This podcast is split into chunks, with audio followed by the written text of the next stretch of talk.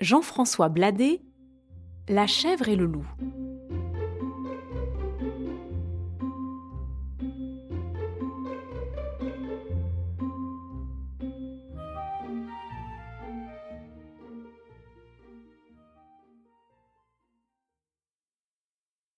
La chèvre et le loup voulurent devenir riches et s'associèrent pour faire valoir une métairie.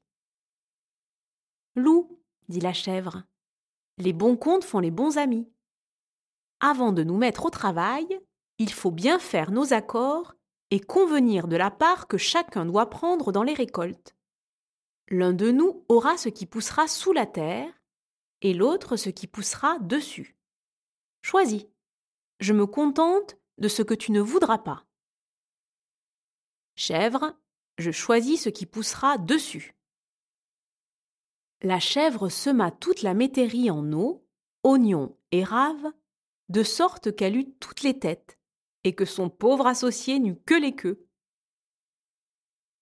Je me suis trompé l'année dernière, dit le loup. Je choisis pour celle-ci tout ce qui poussera sous la terre. La chèvre sema toute la métairie en blé et en seigle, de sorte qu'elle eut tout le grain, toute la paille, et que son pauvre associé n'eut que les racines. Alors, le loup se promit de punir la chèvre de ses mauvais tours et de profiter de la première occasion où il serait seul avec elle pour la manger. Mais celle-ci devina la pensée du loup et se tint sur ses gardes, en attendant le moment de se débarrasser de son ennemi.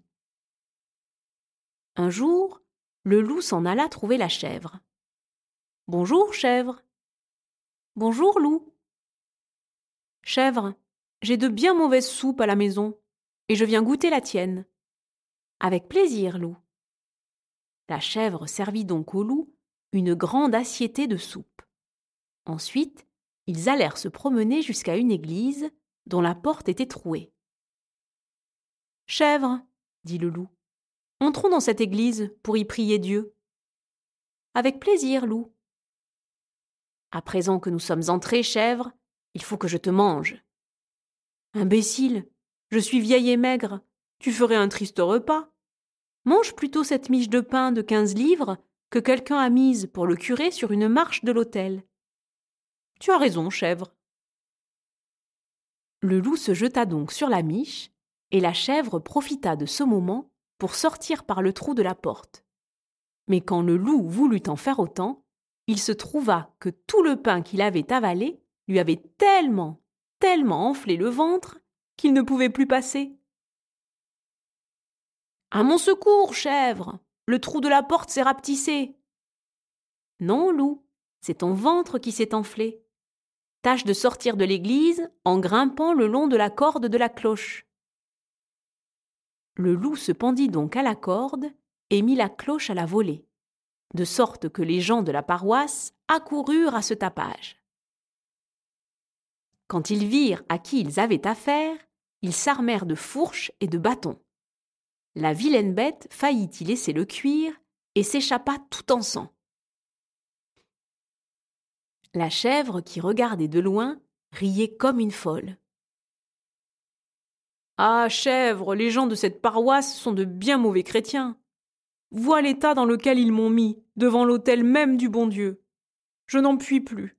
Je donnerai dix ans de ma vie contre un peu d'eau pour laver mes plaies et pour me guérir de la soif que me donne tout le pain que j'ai mangé. Eh bien, loup, saute dans ce puits. Quand tu y auras lavé tes plaies et bu à ta soif, je t'aiderai à remonter. Le loup sauta donc dans le puits, il lava ses plaies et y but à sa soif. Maintenant, chèvre, aide-moi à remonter. Loup, tu es dans le puits, demeure-y